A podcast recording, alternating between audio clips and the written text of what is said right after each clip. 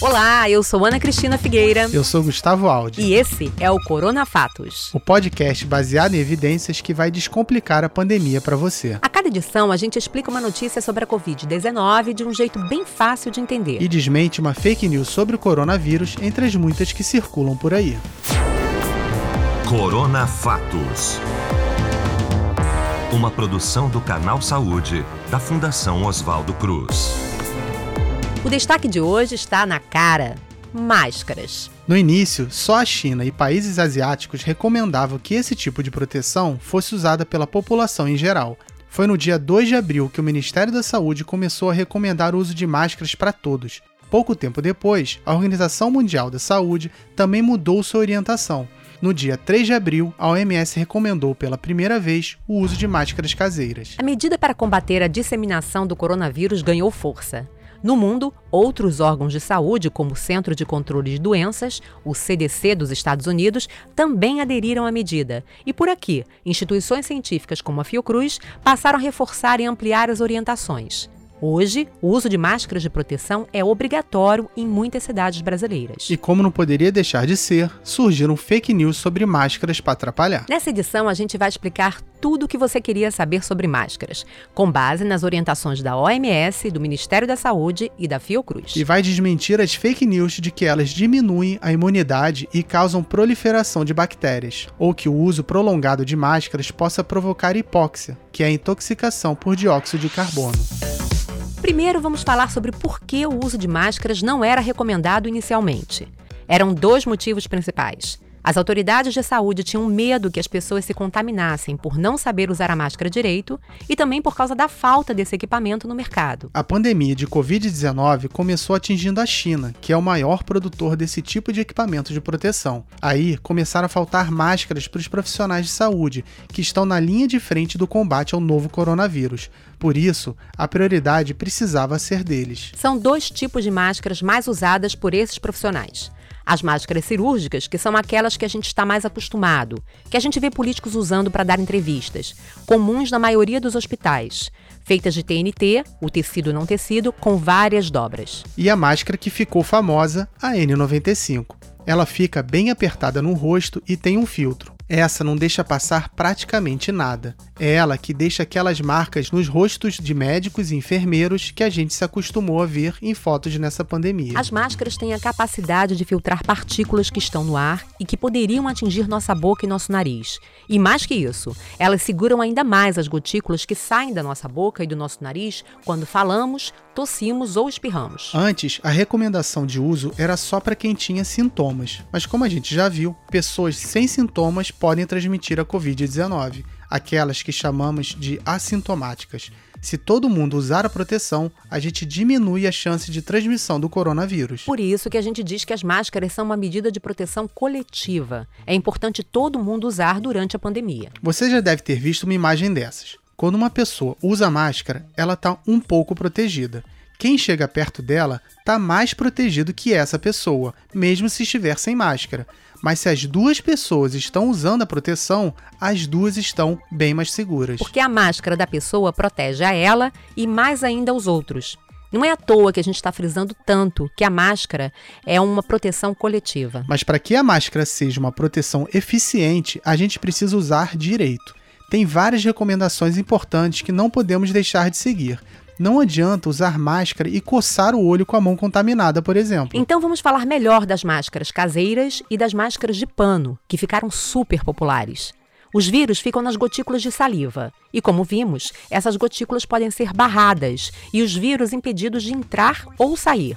Isso acontece com as máscaras industrializadas e também com as de pano. O que muda é a proporção. E já fizeram pesquisas que mostraram que vários tecidos têm uma ótima capacidade de servir como filtro.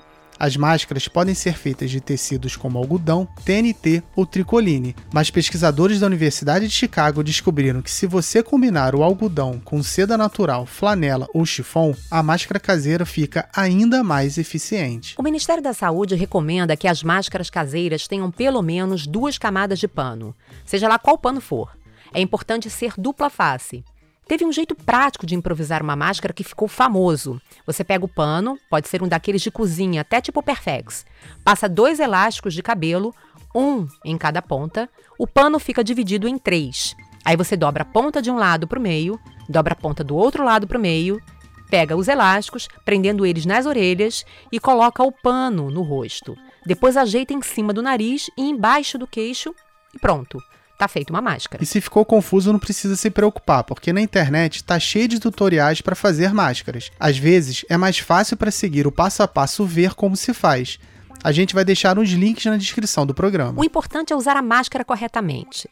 Ela precisa cobrir completamente o nariz e a boca e fazer a curvinha embaixo do queixo.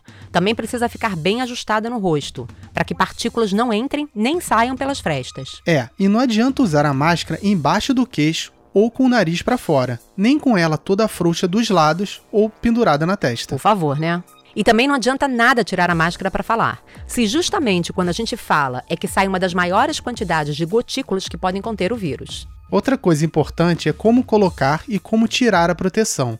Essa era uma das preocupações que as autoridades de saúde tinham para recomendar a máscara para todo mundo, porque essa é uma hora em que é fácil a pessoa se contaminar é importante colocar e tirar a máscara sempre pelas alças atrás das orelhas, não encostar na parte da frente dela. Aliás, é importante não ficar tocando na parte da frente da máscara para ajeitar também. Ali é onde fica mais contaminado, tanto por uma possível contaminação de quem está usando, quanto da contaminação que pode vir de fora. Antes de colocar a máscara, a gente precisa lavar bem as mãos ou higienizar com álcool em gel. E depois de tirar as máscaras também. Vamos lá, é assim, ó. A gente lava as mãos, pega a máscara pelas alças e coloca no rosto. Depois do uso, a gente tira a máscara também pegando pelas alças atrás das orelhas. E em seguida, higieniza as mãos de novo. É, e por mais que seja chato fazer isso, é algo que a gente tem que fazer. A gente tem que mudar o, padrão de comportamento para incluir as máscaras nele, né? O que é muito importante a gente lembrar é que a máscara não te dá superpoderes. Não é porque tem máscara que a pessoa pode ficar saindo na rua e nada vai acontecer. Ela é uma medida que diminui o risco de contaminação, mas o risco ainda existe. E ela não diminui a necessidade de lavar as mãos com frequência ou usar álcool em gel, quando não tiver água e sabão disponíveis. A principal forma de prevenção, por enquanto, continua sendo ficar em casa. Depois vem a lavagem frequente das mãos e continua sendo fundamental manter o distanciamento social de pelo menos um metro e meio das pessoas na rua. A máscara chega só para ajudar um pouco mais na prevenção. E tem mais alguns cuidados importantes com as máscaras caseiras ou artesanais. Cada pessoa deve ter a sua. Ela é um equipamento de proteção individual que não pode ser compartilhado. Aliás, a sua não as suas, porque o ideal é cada um ter várias máscaras, pelo menos duas. Ela não pode continuar sendo usada depois que fica úmida, porque aí perde a capacidade de filtrar o ar. O ideal é trocar de máscara mais ou menos a cada duas horas. Por isso que vale a pena sempre sair com pelo menos duas, uma no rosto e a outra em envelope ou sacola. Quando trocar, a gente guarda a suja nesse lugar separado até chegar em casa. E depois lava bem com bastante água e sabão. O mais indicado no momento atual é pecar pelo excesso. Então, os especialistas recomendam também deixar a máscara de molho na água sanitária. Duas colheres de sopa para um litro de água são o suficiente. Aí a gente deixa por uns 20, 30 minutos. Depois é importante deixar a máscara secar bem antes de usar de novo. É até recomendado usar ferro de passar, que além de ajudar na secagem, ainda termina de esterilizar. Ô Ana, eu fiquei sabendo que você queimou umas máscaras aí, não é verdade?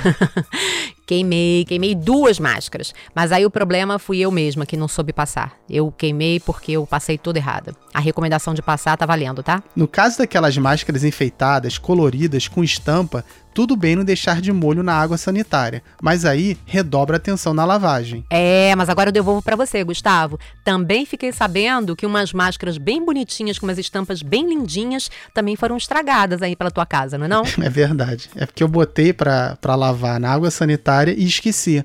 Aí depois, acho que um dia, no dia seguinte, eu fui olhar, já tinha tá, quase tudo desfeito, né?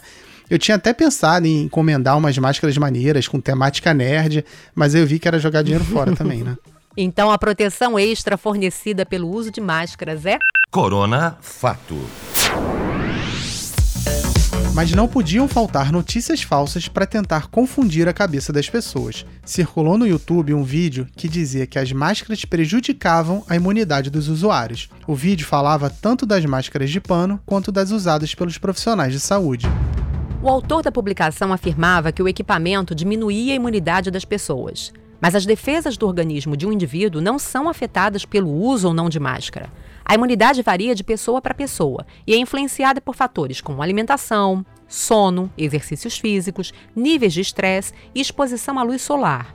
Os anticorpos de alguém não são influenciados por ter ou não ter um pedaço de pano na frente da boca e do nariz. Ele também dizia que quem usasse máscara ia ter mais bactérias na boca e que essas bactérias iam acabar atacando os pulmões. O que acontece é que a gente realmente tem bactérias na boca, só que esses micro-organismos não se multiplicam por causa do uso de máscaras. E essas bactérias não fazem mal para gente. Nosso corpo tem bactérias em diversas partes e a gente convive bem com elas. Muitas, inclusive, são importantes para o funcionamento de alguns órgãos, como o intestino, por exemplo. E teve ainda uma fake news que falava que o uso prolongado de máscara podia causar hipóxia. Hipóxia é a diminuição da taxa de oxigênio no ar ou no sangue. Ou seja, ela afirmava que respirando dentro da máscara, a gente consumiria o oxigênio e acabaria se intoxicando com dióxido de carbono que é eliminado na respiração. O que também não faz sentido, porque as máscaras filtram o ar que vem de fora e deixam passar o ar que soltamos. A gente não fica respirando o ar que está ali dentro. A fake news sobre isso dizia que era preciso trocar o equipamento a cada 10 minutos. Afirmava ainda que dirigir usando máscara seria perigoso. Tanto as máscaras profissionais quanto as de pano são filtrantes. Elas têm poros ou filtros que deixam passar o oxigênio e o dióxido de carbono, CO2. Elas retêm as gotículas, os vírus e as bactérias, que são minúsculos, mas muito maiores que os elementos que compõem o ar. Não tem motivo para trocar de máscara com tanta frequência quanto de 10 em 10 minutos, nem razão para não dirigir com a proteção. Então, vimos que esse papo de que máscaras diminuem a imunidade, potencializam a proliferação de bactérias ou causam intoxicação com gás carbônico é. Corona Fake. Fake. Esse foi o Corona Fatos dessa semana. Se quiser falar com a gente, você pode mandar e-mail para corona.fatos@fiocruz.br. E não deixe de acompanhar as redes sociais do Canal Saúde. No Twitter, no arroba Canal Saúde. No Instagram, no Facebook e também no YouTube, somos o Canal Saúde Oficial. E antes da gente se despedir, a gente lembra. Lave bem as mãos com frequência. Se precisar sair, use máscara. Se puder, fique em casa. E não esqueça de só compartilhar informações de fontes confiáveis. O Corona Fatos é apresentado por mim, Gustavo Aldi. E por mim, Ana Cristina Figueira. O roteiro é do Gabriel Fonseca e a produção de Valéria Mauro. Edição e finalização, Marcelo Louro. Arte, Marcelo Viana. Corona Fatos. Uma produção do Canal Saúde, da Fundação Oswaldo Cruz. A gente fica por aqui. Até a próxima. Tchau. Tchau, tchau. Um abraço.